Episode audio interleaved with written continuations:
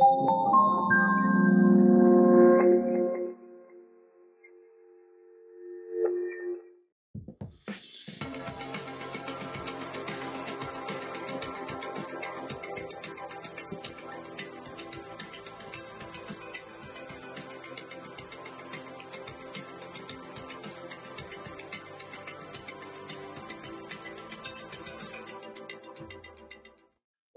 eu sou Guilherme Sobota e esta é a Sabatina Publish News número 17. A gente recebe nesta quinta-feira, dia 24 de agosto, há uma semana, né, um pouquinho mais do início da Bienal do Livro Rio 2023, o trio de curadores da Bienal do Livro, Clara Alves, Matheus Baldi e Stephanie Borges. É, para uma conversa sobre evento, né, considerado o maior do mercado editorial brasileiro, e também sobre assuntos atuais do setor editorial e o que mais surgir na conversa aqui. Para entrevistar o trio de curadores, que eu vou adicionar aqui na tela agora, e prometer que a Stephanie chega daqui a pouquinho, né? Então a gente está com a trio, a Clara. Muito obrigado aqui, pessoal, por participar com a gente. E para entrevistar eles, a gente chamou também é, o Juan de Souza Gabriel, que é repórter de livros do O Globo, Obrigado, Juan. Boa tarde. Obrigado. Boa tarde. E também a Ana Lima Cecílio, que é gerente de conteúdo da Livraria Dois Pontos. Boa tarde, obrigado, Ana, por estar aqui com a gente. Boa tarde. Boa tarde, Ana. Eu vou com começar perguntando para vocês o seguinte: é, como que inicia esse trabalho de curadoria de uma Bienal, né, de um evento tão grande que pretende né, receber ao longo aí dos 10 dias de evento sei lá, 600, 700 mil pessoas, de repente, né? Como é que começa esse trabalho, assim? É, é, tem, uma, tem uma pesquisa que é feita antes para ouvir o que os leitores estão esperando? Como é que foi esse início, né, pra, pra dessa construção para vocês? Por favor, boa tarde, gente. Oi, boa tarde, gente, tudo bem? É, eu sou a Clara, o Matheus aqui, é, a Stephanie está para chegar, né? É, olha, foi a minha primeira vez sendo curadora também, então eu confesso que quando eu entrei eu também me fiz essa pergunta: como que começa né, uma curadoria? O que, que a gente faz primeiro?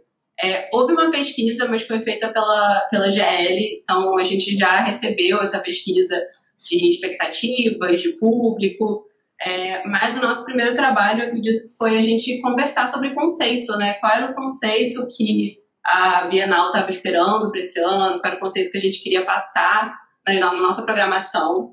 E, em paralelo a isso, a gente teve muita reunião com as editoras, com agentes literários, é, para entender o que estava sendo lançado esse ano, o que estava vindo, que tinha tudo a ver com a Bienal e com o que a gente estava pensando para o conceito da Bienal. É, mais ou menos por aí, assim, é, enfim, foi minha primeira experiência uma curadoria de Bienal também, então eu acho que é muita conversa, né? Sempre a Bienal, é esse, a gente fala né, que a Bienal é esse organismo vivo, é, a Bienal é muito grande, então a gente tem que, enfim, é, muita conversa para entender, enfim, mapear mesmo e. Foram muitas reuniões, assim, entre a gente, é, para a gente trocar também as nossas opiniões, os nossos pontos de vista. Nós temos estilos literários também muito diferentes, então acho que até para a Bienal foi muito diferente ter um trio curador. Então a gente também teve que conversar para entender como que as nossas é, vivências e nossas perspectivas de, de, literatura iam casar e iam estar junto da Bienal. É... Até porque é a primeira vez né, que a Bienal tem uma curadoria para todos os espaços juntos, né? Enfim, um, grupo responsável. Então. Que a gente pensou bastante na programação para café literário e palavra-chave. Né? né? E a gente teve que entender também esses dois espaços, o que a gente queria passar com cada um deles. É, tanto que a gente chegou a, a questão, né, o conceito de que o café literário ele ia ser esse espaço um pouco mais intimista, mais botar as experiências mais em foco. Chegou nossa terceira curadora para poder conversar com a gente. A gente está no comecinho ainda, então não está tudo certo. é, então, a gente pensou muito nesse conceito do café como um espaço de colocar as experiências em foco, como palavra-chave, né, como um lugar Gente, então tudo isso, essa, todas essas conversas, elas tinham que vir desde o começo, porque para a gente pensar de fato nos painéis, né, nos temas das mesas, e quem a gente ia chamar para essas mesas, a gente precisava, antes de tudo, entender todos esses conceitos. Posso emendar uma pergunta, Guilherme? Pode, pode emendar sim, Ana. Eu só, só antes, antes de passar a palavra para você, então a Stephanie Borges, né, que faz parte do trio coletivo, chegou aqui. Obrigado, Stephanie. Desculpa, a gente teve que começar antes, mas eu sei que é uma correria, tá, né, como eu falei, tá uma semana do início da Bienal, então eu imagino como deve estar o clima aí para vocês. Obrigado por participar aqui com a gente. Oi, Steph. é, eu, eu fico pensando assim, tudo isso que a Clara falou e que faz todo sentido, é claro, de pensar os espaços e as coisas que eram importantes. E uma coisa que eu vejo que é muito rica é um pouco o lugar de cada um de vocês vem, né? Assim, eu acho que tem um é engraçado que vocês são três curadores jovens que estão fazendo isso pela primeira vez, mas que cada um eu consigo enxergar muito o lugar, assim. Primeiro que acho que faltou vocês se apresentarem um pouco mais, assim, né? De a Clara tem esse todo esse trabalho young adult, tem um público gigantesco e tem um carinho muito grande por não só pelo público, claro, mas por uma coisa de incentivo à leitura, né? Assim, eu acho que é um lugar que é muito importante na Bienal. O Matheus é o jovem mais literário que eu conheço, assim, leu todas as coisas, todas as novidades e alta literatura e tem um super bom gosto. E a que é uma tradutora muito responsável pelas coisas mais importantes que a gente lê hoje de autoras, não só, mas muito de autoras negras e de uma coisa que tem sido muito definidora do que, que é o mercado editorial, assim, né? É, enfim, fiz essa apresentação que acho que era, é legal você conseguir enxergar essa curadoria por esses três, por esses três caminhos, assim, acho que são muito complementares e muito importantes. Mas acho que assim, a Bienal sempre foi um lugar muito de democratização da leitura e que essa, essa, essa coisa da democratização ela passa por várias faces diferentes, né? Ela já foi a questão do preço dos livros, que já foi uma coisa que estava muito é, no centro da discussão, mas passou o apoio aos professores, é, já discutiu questões como racismo, as questões de gênero, teve aquele episódio que ficou muito famoso, da, da, quase censura dos livros, e que o Felipe Neto entrou com. assim. é, hoje a gente vive num Brasil que respira um pouco mais aliviado, né? Se a gente pensar para o mundo dos livros, sobretudo. Mas eu queria saber o que, que vocês acham, assim, cada um vindo um pouco de um lugar, de qual que é o desafio hoje da Bienal, assim para trazer esse público e qual é a questão que vocês acham central, que vocês acham meio norteadora do trabalho dessa curadoria? Bom, eu acho que uma das questões que a gente pensou o tempo todo era misturar autores que têm um público, que são consagrados, com pessoas que talvez um pouco menos conhecidas, para tentar ampliar o público de alguns autores.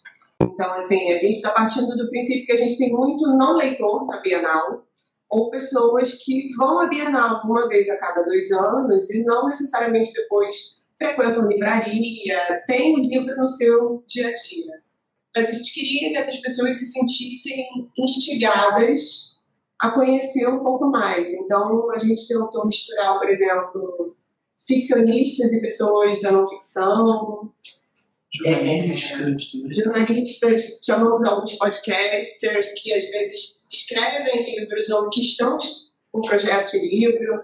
Então a gente tentou embaralhar algumas categorias e eu acho que pensando um pouco nisso, assim, nesse espaço muito democrático, em que muitas vezes as pessoas vão lá e não necessariamente estão interessadas em literatura, como é que a gente poderia contrabandear a literatura né, na conversa? Ou ainda, pensando, por exemplo, no público jovem, que muitas vezes fica muito afoito pelos autores estrangeiros, como é que a gente apresenta os brasileiros que também estão fazendo young adult, fantasia, né?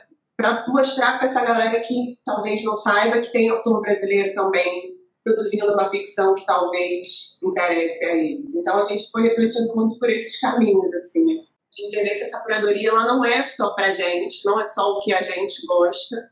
É claro que tem muita gente que a gente admira, que a gente está muito feliz de ter na programação, mas também de misturar essas, fazer uns encontros diferentes, assim, justamente para ampliar as possibilidades de quem se aventurar de assistir eventos. Tem uma coisa muito legal da Bienal, que eu acho que, enfim, que, é, que é essa possibilidade de você vai querendo ver né, uma, um autor e de repente você descobre 10 outros autores porque está na mesa junto com quem você queria ver, porque tá, a programação está acontecendo sempre. Então, é, acho, que, acho, que, acho, que, acho que o pessoal vai gostar do, E eu acho que eu incluiria também que o desafio é tá aqui, né? Cada um de nós tem é um público muito diferente de Bienal é, e a gente precisava pensar nessa programação para todas essas pessoas e para pessoas além né, do, do, que a gente gosta também, além do que a gente conhece às vezes. Então eram muitos temas, né? Um, é um, uma programação muito diversa porque a gente está pensando em todo tipo de público. Eu diria, acho que esse para mim pelo menos foi o maior desafio. É, tivemos que fazer pesquisas. Sim, muitas pesquisas e ouvi também muito, né? Ouvi muito outro. É, claro que, como a Ana falou, eu sou autora de livro jovem, então eu leio muito livro jovem, Muitas vezes eu não conheço alguns outros tipos de livro, e aí a gente precisava conversar, precisava debater sobre os mais diversos temas. É, e às vezes era justamente esse olhar diferente, nessa essa perspectiva diferente que dava aquele clique assim, do, do que estava faltando numa mesa. Obrigada. Então, então, boa tarde, gente. É legal que a Ana trouxe a diferença, as diferentes origens de vocês, e de fato, né, Stephanie como tradutora, crítica, poeta, a Clara como autora e o Matheus como crítico e escritor, eu queria entender um pouco como essa experiência que vocês já tinham nesses outros lugares contribuiu de maneira mais efetiva para vocês atuarem como curadores da Bienal e também o que vocês estão esperando que, passada essa experiência de curadoria, como ao voltar para as posições que vocês já ocupavam e ainda ocupam, o que, que isso muda? Como que essa experiência vai agregar para vocês nos trabalhos de escritor, críticos, é, tradutores, poetas, etc. Como vocês veem o que a experiência trouxe e o que a experiência trará? Bom, eu acho que eu vou voltar a traduzir, porque eu estava com muita saudade dessa de curadora, muita reunião, muita pesquisa, enfim. Pegar os poemas para traduzir vai ser bom, gente. Voltar a escrever minhas coisas vai, vai ser legal. Mas, assim, é, eu acho que, de um modo geral, é, uma coisa que nós temos em comum é que nós somos bem leitores, independente das posições que a gente ocupa. Mas eu acho que trouxe uma visão, é, por exemplo, uma preocupação com a diversidade do catálogo. Então, ah, a gente vai, a gente chamou vários autores de grandes grupos editoriais.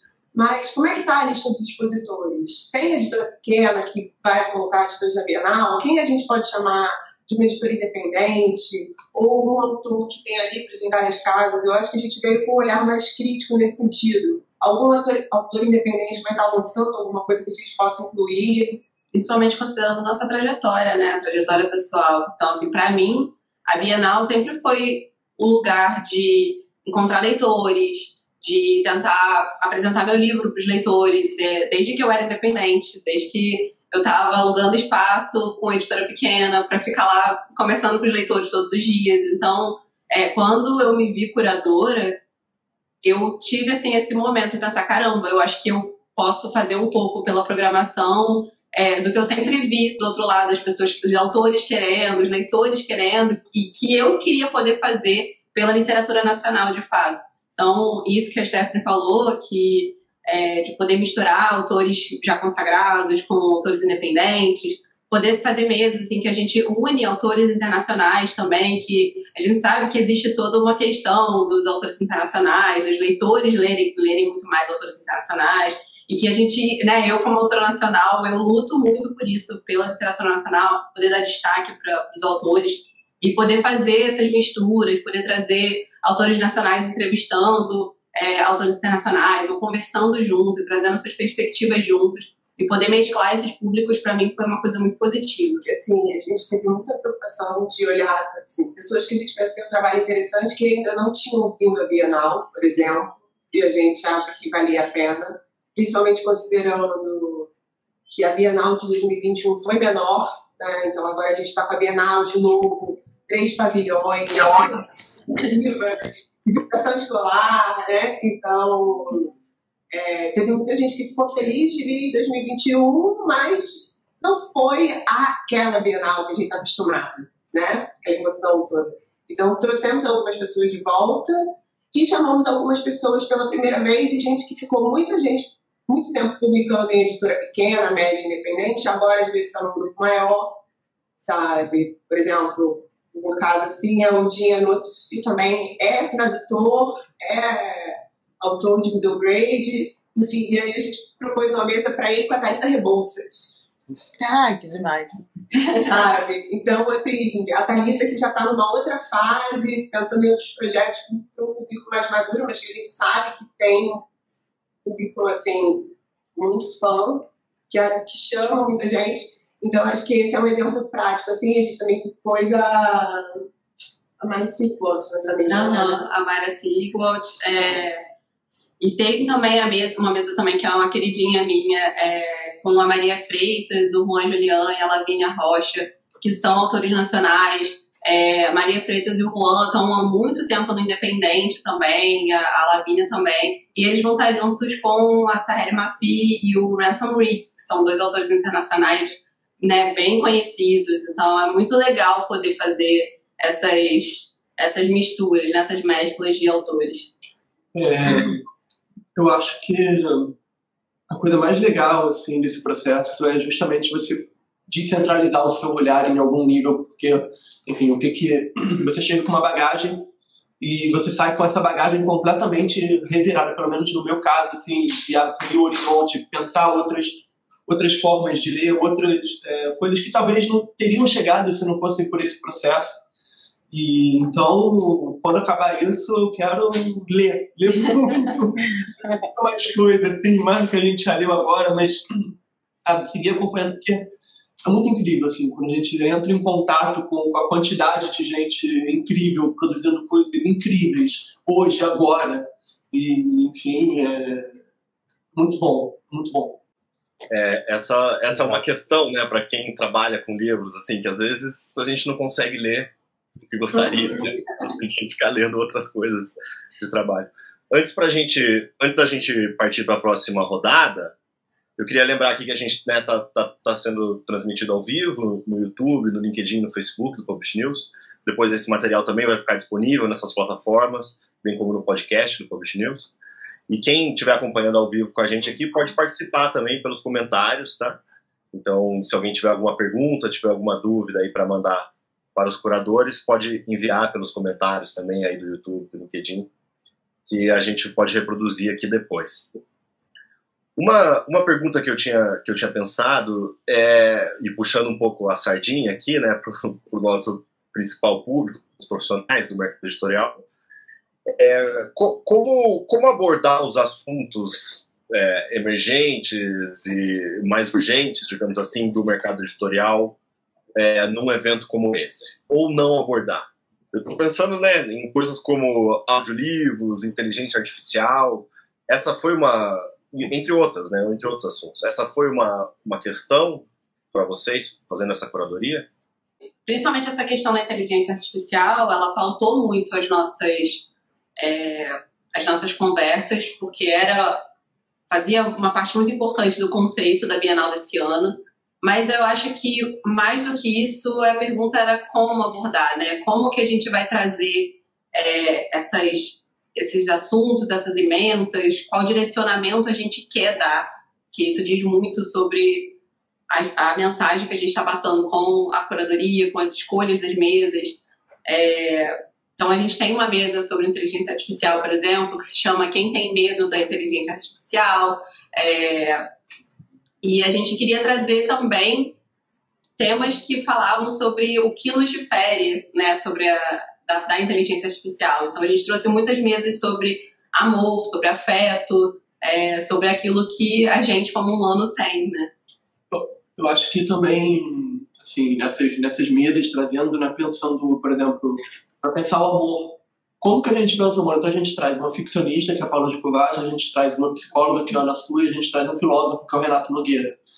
Então, assim, tem, tem esse tipo de, de essa composição né, para pensar essas múltiplas possibilidades do, do, do sentimento, do afeto, enfim. Assim, gente, acho que a curadoria estava muito mais centrada mesmo no público do que em certos debates do mercado. Até porque vai ter o summit, né, do mercado editorial, enfim. Então, acho que as coisas ficaram é, bem definidas, enfim. Mas eu acho que uma das questões que a gente quis debater na nossa curadoria, e aí é uma mesa um tanto quanto inusitada, que é a mesa do mais que autor, que são escritores que fazem outras coisas no livro. Então, tem tradutor, tem ilustrador, tem preparador de texto, e as pessoas vão falar dos seus outros trabalhos além do autoral. Porque, como infelizmente não dá para viver só de. a gente também precisa debater né, quais as outras possibilidades, quais os outros trabalhos, como isso influencia no processo. Né? Porque todos nós aqui que também fazemos outros trabalhos do livro, a gente sabe que isso influencia a nossa escrita, como a gente pensa curadoria, tudo isso. Então, eu acho que, assim, é, de certa forma, por mais que a inteligência artificial seja um tema quente, seja algo que precisa ser pensado, eu acho que vai ser muito mais interessante a gente fazer uma mesa que vai falar de ética, de regulamentação, sabe? A gente vai ter o Bruno Natal, que tem acompanhado muito esse debate, tem feito uma divulgação super bacana no podcast dele, que o Resuminho. A gente tem a Nina da Hora, que, enfim, hacker, pesquisador, e fazendo enfim, uma série de provocações sobre os vieses do algoritmo, sobre é, quem, qual é a inteligência coletiva que alimenta a inteligência artificial. Vamos ter a Dora Kaufman também, que é jornalista. Então, assim, são pessoas que estão acompanhando o debate de forma séria, mas que estão muito mais lá para falar é, sobre as possibilidades e os desafios do que chegar com uma resposta fechada. Eu acho que também me parece mais interessante montar uma mesa que vai desde a pessoa que está com medo do ah, meu aluno vai fazer um trabalho com o chat GPT, o que eu faço, entendeu? Do que uma questão do tipo direitos autorais, inteligência artificial, porque talvez a gente precise de muito mais fôlego e muito mais maturidade para debater isso do que numa sessão de uma hora e meia da Bienal. Eu acho que eu diria assim que a nossa maior preocupação foi também entender quais eram os assuntos que estavam efervescentes, né? Quais eram os assuntos que a gente precisa, sabia que era importante a gente abordar e que traria esse público para participar da Bienal, para ouvir é, os autores que interessariam as pessoas a estarem lá. Então a gente é, é, mapeou todos esses temas que a gente achava que seria interessante, que a gente achava que o público se interessaria. E aí também tem os desafios. Tipo, como é que a gente faz uma mesa sobre a urgência da preservação ambiental sem deixar todo mundo desesperado? Né? Então, assim, tem essas questões de como é que a gente convida o público. Eu acho que são perguntas que a gente precisa fazer, né? Não basta só você mapear um, tema que é importante, mas é como é que você chama uma pessoa, seja ela um, um leitor iniciado ou uma pessoa curiosa, né, para participar de uma conversa que às vezes pode ser um tanto quanto assustadora. né? Vai fazer com que a pessoa saia de lá com muitas perguntas. Faz parte. É uma programação gigantesca, né? Sim. É, eu queria, eu queria até, assim, partindo de uma coisa que tem muito me chamado a atenção, tanto aqui na livraria, porque a gente tem uma conversa com esse público, mas até como mãe de adolescente, quer dizer, tem uma luta, que é uma luta van, que é contra o digital. Então a gente não luta contra o digital porque não, não, não, não adianta, né? Mas eu acho que tem sempre um jeito de usar esse, o digital a serviço, de fazer incentivo à leitura e, e formação de leitores, né? Eu acho que existe essa essa possibilidade. Eu, pelo que eu vi ali da programação do que foi divulgado até agora, eu entendi que esses espaços, né, o, o palavra-chave, o café, eles têm uma conversa com isso. Vocês pensaram em, em como com, assim, eu queria entender um pouco mais. Primeiro, queria entender um pouco mais da diferença dos espaços que tem ali, né, de, do que, que é cada curadoria, como acho que a Clara falou uma hora, por isso que tem a diferença do café e do, e do, do palavra-chave. Queria que vocês explicassem um pouco mais sobre isso, mas se vocês preveem é, uma conversa com o digital nessa divisão também. É, café literário, a gente pensa ele como, como uma pausa, sim, um espaço né, de, de uma reflexão de palavra-chave como algo efervescente. É, então a gente vai ter, por exemplo, no, no café a gente vai ter o páginas no, no palco. No palco né? e... e aí a gente coloca né, a, a experiência em foco, né? Por isso que eu tinha falado, assim, tem essa coisa do, de um espaço mais de experiências, mais de reflexão, então, o Páginas no Palco vai ter algumas peças adaptadas de livro para a gente trazer ali para dentro da Bienal, mas também vai ter, por exemplo, em primeira pessoa, que é uma conversa, é uma, é uma fala importante, né, que a pessoa considera importante. Tipo, é, primeiro, assim, um, um, período dele falando alguma coisa importante, depois uma entrevista. É, pensa, é, é, como você falou, é uma programação muito grande, né? Então, às vezes, a gente para. Claro. Uma questão que é o que, que a gente queria, né? qual era a nossa preocupação? Nós temos dois espaços que, obviamente, têm tamanhos diferentes. Né?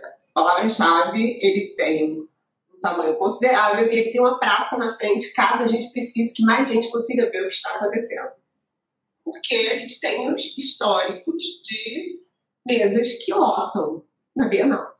Acontece. Então a gente tentou, na verdade, é, fazer com que não ficasse uma coisa assim, best-sellers num lugar, literatura no outro. Entendeu? A gente tentou misturar as coisas. Então, assim, o palavra-chave, ele, é, obviamente, vai acolher fenômenos como o Julia Quinn, Cassandra Clare, mas ele também vai acolher outros fenômenos, como Itamar Vieira Júnior, Carla Madeira. Entendeu? Então, assim, porque a gente precisa fazer com que as pessoas circulem né, pela Bienal, conheçam né, é, diferentes perfis. Mas o café, por ele ter um, um público né, um pouco menor em comparação à palavra-chave, ele permite uma experiência mais acolhedora. Ele permite uns, os debates que são um pouco mais densos. A gente quis muito é, trazer para o café é, a oportunidade dos autores, em vez de respondendo para sempre a pergunta como foi que você começou a escrever, vamos fazer mesas e tipo, vamos falar de construção de personagens, de construção de universo, é, família, referências literárias, histórias de família. Então a gente foi observando algumas possibilidades do que a gente tem visto na literatura brasileira contemporânea, falando, não, vamos botar a galera para esmiuçar esse assunto. Então a gente chamou, sei lá, Natália Borges Molesso, Bruno Ribeiro, para falar de distopia, aí vai atrás Miriam Marques também, Olha Santos. Então, assim, de repente a gente vai ter uma mesa sobre ficção especulativa e fabulação no café literário, que tradicionalmente era um lugar onde só aconteciam debates né, sobre uma literatura mais consagrada, mais séria, ou jornalismo literário, enfim. Mas aí a gente parte do princípio que esse tipo de conversa ela tem um público nerd mais específico, mas teremos fantasia também no palavra-chave com uma pegada mais jovem, pensando aí nos adolescentes que vão estar passando lá pela praça vão olhar no telão, podem se interessar e entrar. E, então tem essa, essa dinâmica também, não só é, de por que alguma coisa vai estar num espaço e outra não, mas dessa sacada de, nesse dia, qual é o público. No né? final de semana a gente tem muita presença de jovem, dos dias durante a semana a gente vai ter muita visitação escolar. Então a gente teve que levar em consideração essa, essa dinâmica da movimentação das pessoas também dentro do evento. E pelo tamanho do palavra-chave, a gente também conseguiu trazer formatos diferentes, né? Os formatos também que a gente pudesse trazer os, os leitores, principalmente né, esses leitores jovens, que querem também uma coisa diferente, uma coisa mais dinâmica, para a gente fazer, trazer esses autores que costumam ir na Bienal de uma forma diferente. Então, a Julia Quinn, por exemplo, vai ter um baile de máscaras, a gente vai ter um desfile de fantasias com a Cassandra Clare e a Holly Black, é, vamos ter uma festa também para celebrar a literatura YA. Então, vamos falar de música, vamos falar de literatura, mas também vai ter a festa de fato. É, então, é, foi um, um, espaço que permitiu a gente trazer essa, essa diversidade de formatos. E é. aí. Não, eu já ia entrar na outra questão, que é a questão do digital. Ah, tá. Se quiser emendar. Ah, pode. É, e aí, é, pensando no digital, a gente também teve muitas conversas sobre o que é literatura, né? Que tipo de narrativa a gente está trazendo para a Bienal. E a gente queria poder trazer os mais diversos tipos de narrativas. Então a gente também pensou muito nas questões de audiolivro, de livro digital, de podcasts também, né? A gente tem muitos podcasts que estão é, vindo de livros ou virando livros, e a gente queria também poder trazer esses, é, esse foco para esse tipo de, de, plataforma, porque a gente sabe que o, a literatura não é só o livro físico. Por mais que a Bienal é, é, seja um espaço onde vende livros, né, tem a, feira também atrelada à programação, é, a gente sabe que existem muitas formas de ler, de se ler hoje. E eu, particularmente, né, como autora também, sempre é, tive muita ajuda do digital, das redes sociais, para trazer o público para me ler, para me conhecer me acompanhar. E a gente acha que a, a Bienal acaba sendo é, um lugar desses encontros, né? Dos encontros que acabam ficando tanto no digital e ficaram muito nos últimos anos, principalmente. É, os leitores que estão ali acompanhando nas redes sociais, que leram no digital, vão lá na Bienal e encontram os autores que eles acompanharam há tanto tempo, acompanham nas redes sociais. É, você falou do. Você estava falando do, dos formatos e tal, e no café eu queria falar que a gente vai. A gente convidou o Luiz Antônio Simas para sextar com o Simas com a gente. Eu amei essa parte da programação. A gente vai transformar o café literário num boteco carioca e Luiz Antônio Simas vai receber no dia 1 Alberto Mussa, Marcelo Montinho e Bruna Beber para falar sobre a rua. E no dia 8, sexta-feira também, vai receber o Leandro Vieira, a Luísa do Bar da Gema e o Luiz Rufino. Então, assim, tra trazendo a festa, né, pro, pro Café Literário. Então, é, acho que vai ser bem legal também. Assim, esses novos formatos, essas conversas e, enfim, acho que o público vai ficar bem feliz. Muito bom. Legal. Sim, mas eu queria dizer primeiro que vocês três, como três curadores, estão muito sintonizados. A resposta tá. Não deve ser fácil fazer isso. Vocês estão respondendo essas perguntas. Fazendo perguntas. Exatamente. Então, é muita conversa. Muito bom. E o Simas foi assim, um super acerto, porque o Simas ele é hipnotizante, né? Então acho que ele traz, fala com o público, fala com o Rio de Janeiro, vai ser muito bom. Ah, e foi muito legal, porque a gente convidou o mas a gente chegou com essa proposta e aí ele adorou e a gente falou, olha, assim, a gente tem umas pessoas que a gente gostaria que você chamasse, mas você pode chamar quem você quiser e tal.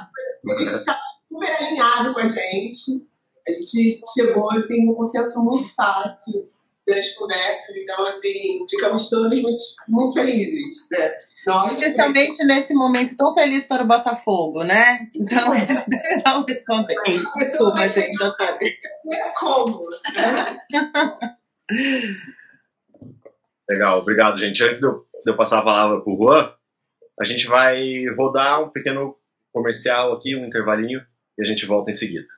E aqui no nosso momento MVB Brasil, com o Ricardo Costa. E aí, Ricardo, como estão as coisas por aí?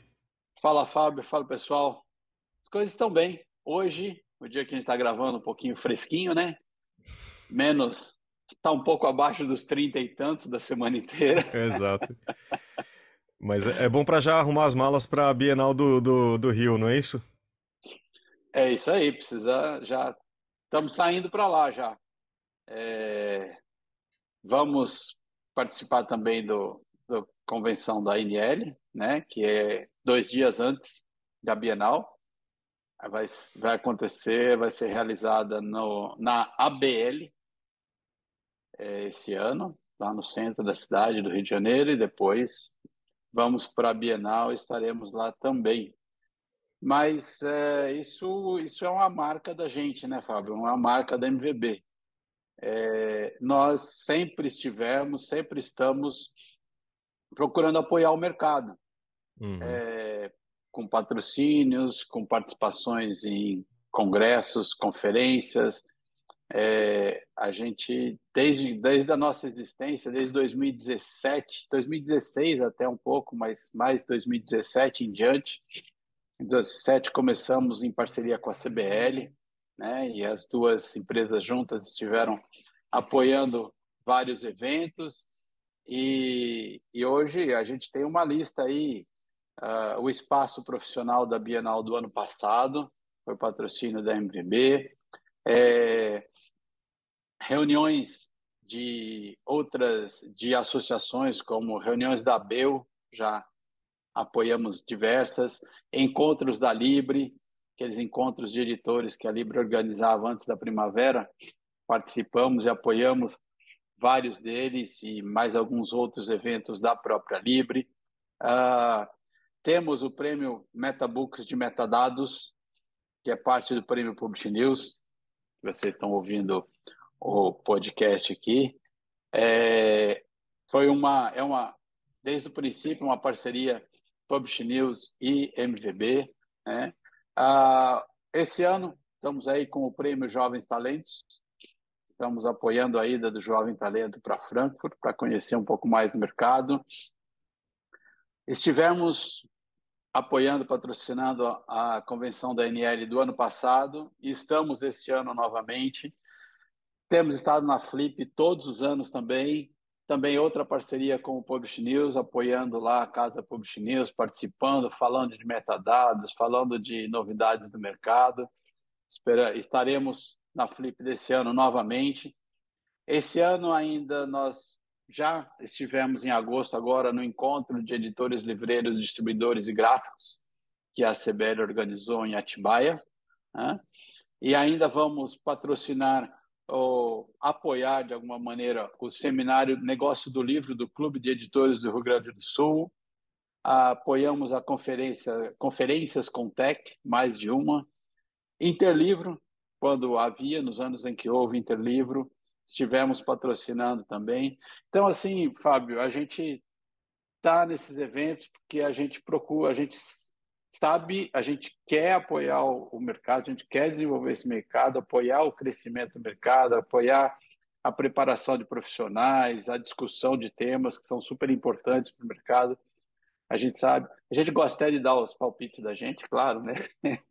em alguns assuntos, mas o importante é que é, o, o investimento que os nossos clientes fazem para ter os seus metadados bem gerenciados, organizados, padronizados dentro da MetaBooks, esse investimento também retorna para eles e para o mercado de uma maneira geral. Né? É, não é só para quem é cliente que acaba recebendo essa parte da, do apoio do investimento da MVB, é o mercado como um todo. E a gente pretende continuar nessa, nessa pegada aí, ah, trabalhando, fazendo essa parceria, estando junto com o mercado, apoiando o desenvolvimento, porque esse mercado é fundamental. É fundamental para o país, para a educação, para a economia. É, então a gente está junto aí com a galera. É isso aí. Então tá, obrigado por esse apoio que a MVB tem trazendo, inclusive para esse podcast, né? Que também acho que, que a gente gosta. É um prazer, é um prazer, Fábio. Então tá bom. Ricardo, então a gente se encontra na Bienal, né? Quem tiver ali. Eu vou estar no dia primeiro e você vai estar por esses dias também, não é isso? De 1 a 4 eu vou estar lá e de 4 a 6 o Edemar vai estar lá. Então vai ter um representante da MVB quase todos os dias da, da Bienal lá. Vamos tomar um café por lá. Então tá bom. Obrigado, gente. Até mais. É isso, estamos de volta Estamos ao vivo aqui com o trio de curadores da Bienal do Livro Rio. É daqui uma semana, praticamente. Dia 1 de setembro, na próxima sexta-feira. Tá chegando.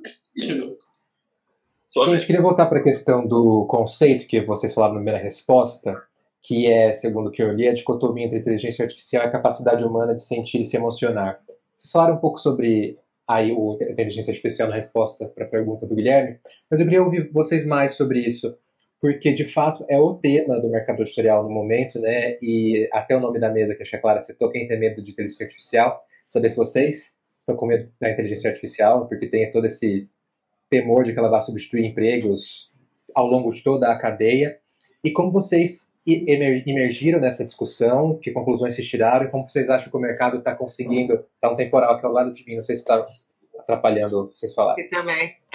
Como vocês, como, enfim, como essas discussões, o que, que vocês se tiraram delas, como vocês acham que o mercado está lidando com esse assunto, que é, enfim, não dá para parar, mas ao mesmo tempo toca tão profundamente, todo mundo está envolvido na cadeia do livro, inclusive quem vai à Bienal como autor, jornalista, leitor, etc. Gente, assim, sendo muito sincero com vocês, acho que se a inteligência artificial pudesse substituir certas posições no mercado livre, já teriam feito isso. Tá? Porque, assim, eu há muitos anos ouço as pessoas perguntando assim: ah, mas qual é a, a ferramenta que você usa para traduzir? E eu falo, nenhuma. As ferramentas são caríssimas, gente.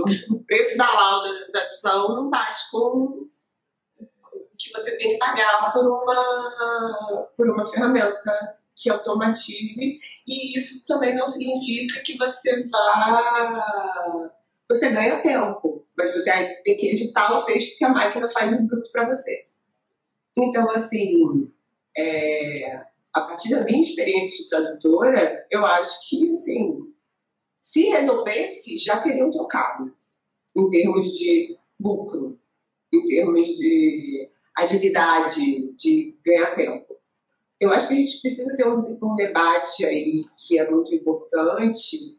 Eu acho que em termos de direito autoral, principalmente pela questão do generativo de imagem, Eu isso. eu acho que isso é muito delicado.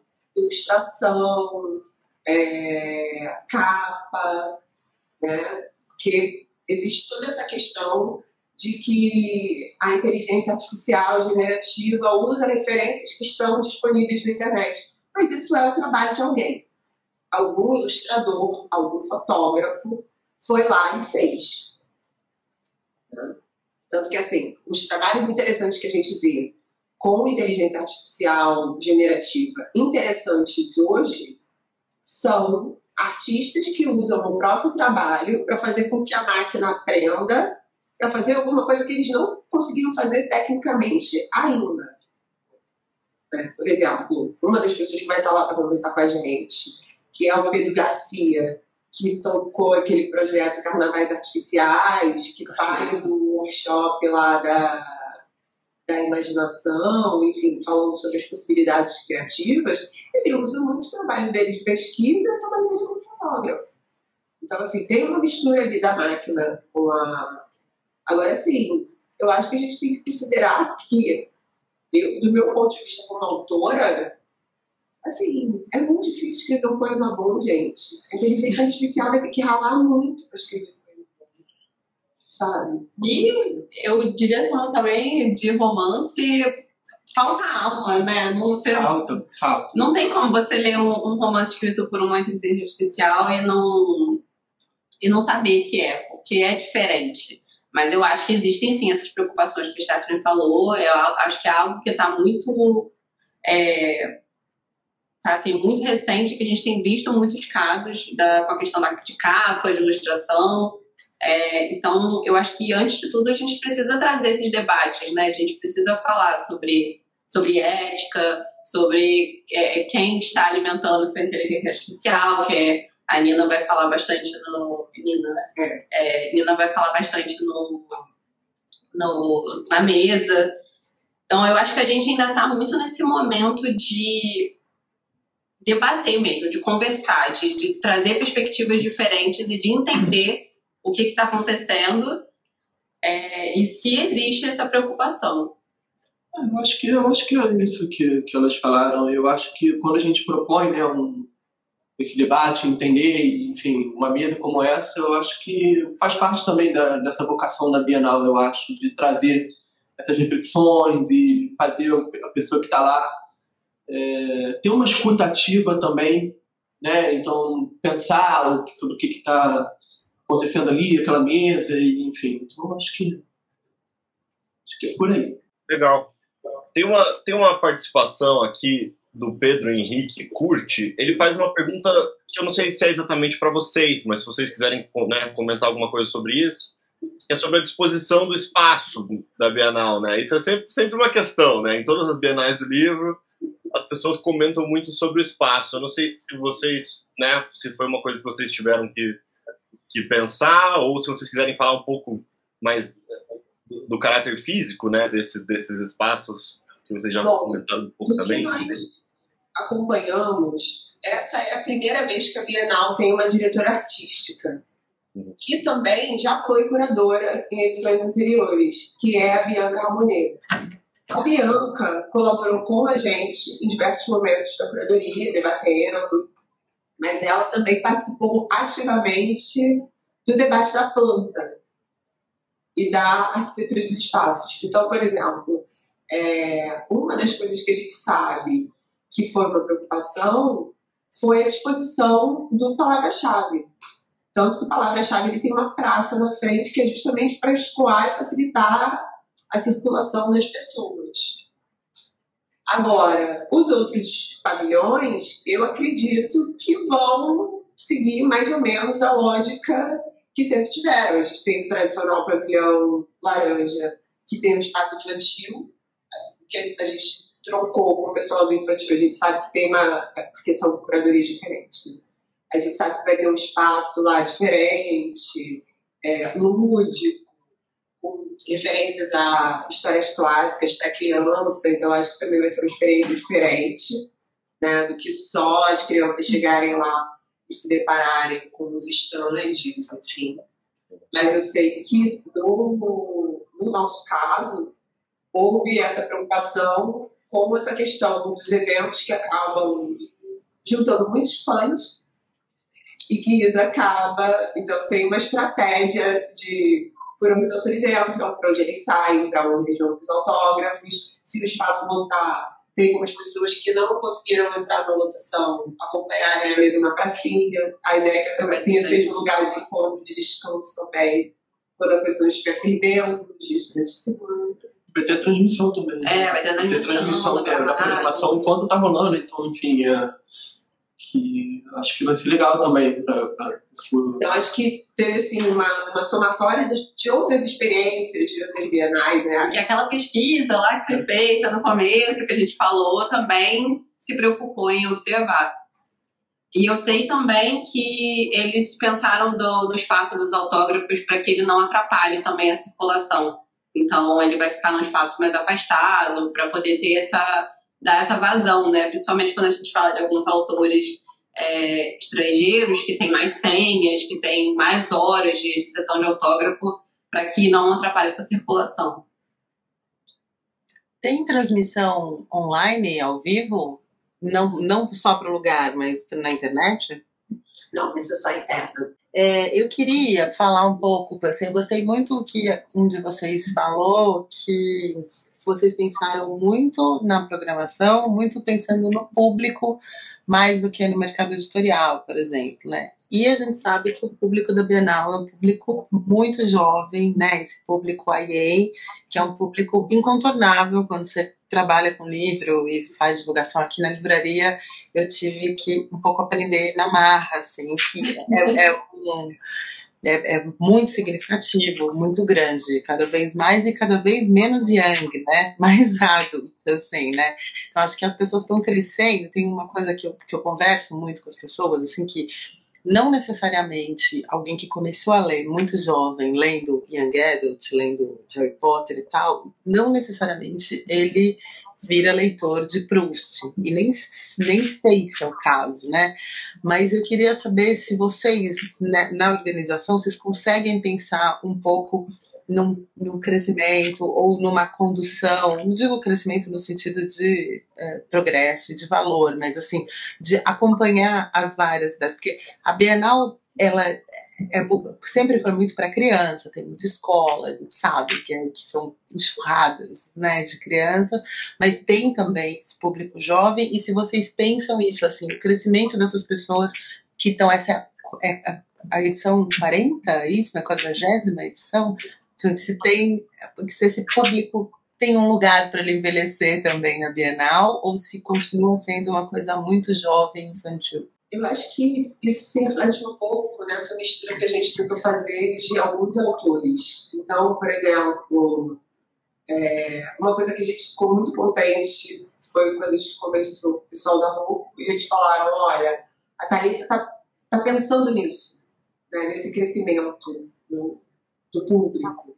Enfim, e aí a gente começou a pensar não só na mesa dela, não necessariamente ela falar da obra dela, ela já faz isso há muito tempo, mas falar desse processo, né, de, de repensar, de olhar toda a série fala sério com os olhos de hoje e observar as mudanças dela como autora na vida dela, enfim, tudo isso, e os caminhos que ela quer seguir daqui para frente, né, para quem ela quer escrever hoje. É, mas também a gente observou isso, assim, que dava para fazer em algumas mesas uma mistura de um pessoal que está com um público mais jovem, mais zangados, e uma galera que está escrevendo às vezes coisas que não são necessariamente zangados, mas são afins. Então, por exemplo, a gente tem a mesa do Fantástico Nacional, que tem a Paula Zagueiro, que escreveu O Alto da Maria Josefa, que fez sucesso com o público jovem, mas a gente colocou ela com Cris Aguiar, que escreveu o gótico brasileiro. Porque vai que a galera se interessa, né? Vai que parte, assim... Ah, começou a ler uma história de aventura e fantasia inspirada no cordel, mas descobre que tem terror. Né? Então a gente vai tentando fazer esse tipo de, de caminho, assim. É, eu diria, eu acho que mais do que pensar numa mesa como uma mesa para o público jovem, né, a gente pensar nesses temas que são afins para jovens e jovens adultos e adultos nem tão jovens assim, é, a gente acaba conseguindo unir esse público numa mesma mesa. É, então, mesmo, e assim, eu falo também como autora de livro jovem, que eu vejo que atinge um público, às vezes, muito mais adulto, principalmente quando a gente fala de literatura com protagonismo LGBT, por exemplo, né, com diversidade. É, mesmo quando você traz autores e livros jovens para um uma mesa, como, por exemplo a mesa de clichês, ela vai trazer quatro autoras que escrevem romance sáfico para o público jovem, para adolescente. E a maioria dessas autoras atinge o público também de 30, mais 30, 40, é, mesmo elas escrevendo para o público jovem, porque a gente tá, também está pensando nessa é, num público que não teve essa literatura quando era mais novo, né, quando era jovem, tem, tem uma, diria assim, uma juventude mais tardia, né, com relação à literatura diversa. É, então eu acho que é muito por aí, assim, os temas, eles englobam um público muito diverso. E eles podem atrair todos as, todo tipo de pessoa, todo tipo de público que gosta de todo tipo de literatura. É, tá, tem uma coisa da Bienal, assim, que eu acho que é... Que você tem muito isso, assim, de, de, de, de, ouvir, né? Quando anunciaram, a gente começou a ouvir, receber relatos, assim, pessoas falando: Não, mas eu fui na Bienal e aí, quando eu era criança, hoje eu, eu, eu, eu escrevo. Entendeu? Fui na Bienal há alguns anos e aí agora eu escrevo. Agora o primeiro eu livro que comprou foi na Bienal. O primeiro né? livro que eu comprei na minha vida foi a História Sem Fim, foi na Bienal. Tinha seis anos de idade. Então, assim, eu acho que tem isso também quando a gente pensa programação quando você fala de uma continuidade, tem, um, tem isso de também que a Bienal fica na cabeça da, das pessoas. Né? Todo mundo que vai tem alguma história, tem alguma lembrança, e isso às vezes é a semente né, uma, uma conversa que eu vi, um autor que viu autografando, tirou foto com algum autor, comprou o livro e tal, e aí de repente isso, você vai ver 5, 10 anos depois, de repente isso, 2 anos depois, enfim, tinha dito mais próximo, né, mais rápido, mas enfim, eu acho que, que tem, que tem isso. E eu acho que a gente é a prova disso, né? De que a gente cresceu com a Bienal e a gente está lá super empolgado para as mesas que a gente pensou. Queria perguntar uma coisa que me surgiu, uma curiosidade que me surgiu vendo a programação. A gente vai ter uma mesa sobre crushes literários. Achei muito curiosa essa, essa sugestão de vocês, de convidar os autores, os convidados lá, para falar desses personagens que se tornam os crushes deles né, na literatura. Porque todo mundo tem o seu, né? Eu queria muito saber quais são os crushes literários dos curadores da Bienal. E se durante a pesquisa, o trabalho da Bienal, isso mudou. Muito maravilhoso. O legal foi isso, porque quando a gente estava conversando e pensando nisso, assim, tipo, assuntos que podem juntar pessoas muito diferentes entre si e render uma conversa engraçada. Aí a gente falou, ah, música e literatura, cinema e literatura, aí daqui a pouco, crushes literários, porque todo mundo tem, assim, tem uns que são inconfessáveis, inclusive, né? Porém, as pessoas têm, faz parte. Tem aquele personagem que para você ler uma saga inteira, tem personagem que morre, você fica arrasado, tem aquele que você acaba o livro, você fica com saudade dele, né? Então, assim, a gente quis juntar uma galera, e aí o que rolou de diferente nessa mesa é que a gente chamou o pessoal, os influenciadores, porque eu também acho que é importante reconhecer né, que são pessoas que estão prestando um serviço aí de divulgação da literatura que é importantíssimo e que às vezes o próprio mercado não debate, né? A importância dessa galera. Porque não são todos que conseguem se bancar com o seu trabalho nas plataformas. Né? Tem muita gente com financiamento coletivo, tem gente que é influenciador e autor. Então, como é uma galera que ama livro, que não tem a menor vergonha de amar livro, que fala de livro tempo todo, a gente chamou eles para falar de crushes. E a gente pensou também, né, de trazer influenciadores que tivessem perfis diferentes justamente para eles trazerem esses crushes deles diversos, para não ficar também não cair no mesmo. E, e eu acho que é, isso prova muito também essa questão do pessoas jovens que têm, gostam de gêneros diferentes, né? Porque a gente tem ali nessa mesa é, o Patrick Torres, o Thiago Valente, a Maria Ferreira e a Letícia Bonetti. E cada um deles assim tem um, um público diferente, um estilo de livro diferente. É, o Patrick, por exemplo, ele viralizou fazendo fofoca literária de Dom Casmurro. É, então, é, a gente queria que eles pudessem trazer essas, esses crushes deles e descobrir, né? Descobrir o deles, descobrir de todo mundo que tá lá, descobrir os nossos, e conversar sobre os nossos. Falando de houve, como foi? Pois é. Agora, achei ótimo, mas é, eu ia falar, vocês estão fugindo da pergunta do Juan. E qual é o nosso crush literário? É. Você quer o último ou você quer um que eu arrumei na Bienal? Qual você acha que te impactou mais? Qual você está mais apaixonada? O que me deixou mais apaixonada foi o Alabaster do, da quinta estação da Erika James. Foi o último personagem pelo qual me apaixonei e fiquei assim, totalmente perturbada. Assim, na minha imaginação, o Alabaster parece com Dona de Louvre.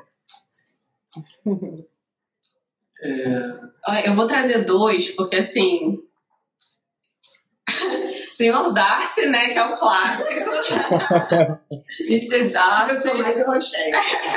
Eu gosto mais do Darcy. E a Evelyn Hugo, né, gente? Eu não tinha como não falar da Evelyn Hugo. Olha, eu. Cara, o primeiro personagem assim, que me fez. que eu me apaixonei assim foi a Lisbeth Salander da trilogia Millennium. Li, no- li assim, adolescente, eu falei, caraca, que mulher maravilhosa. É, E a narradora do Como se estivéssemos em palimpsesto de putas de Elvira Vinha, eu amo aquela mulher com todas as minhas forças. Enfim. E a Rabudinha da Giovanna Madaluz. Pronto.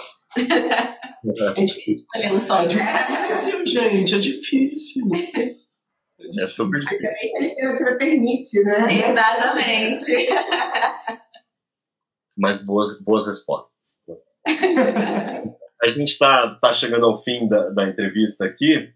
É, a Stephanie mencionou mais cedo, né, mas eu queria reforçar então apenas que entre os dias 4 e 6 de setembro, né, durante a Bienal, vai ser realizado lá o Rio, Rio International Publishers Summit, que é o encontro né, de, é, voltado para profissionais do livro, promovido é, pelo Sindicato Nacional dos Editores de Livro, o SNEL, com apoio e parceria da Abre Livros, da Publish Her e do Publish News, que também faz a curadoria de alguns painéis lá.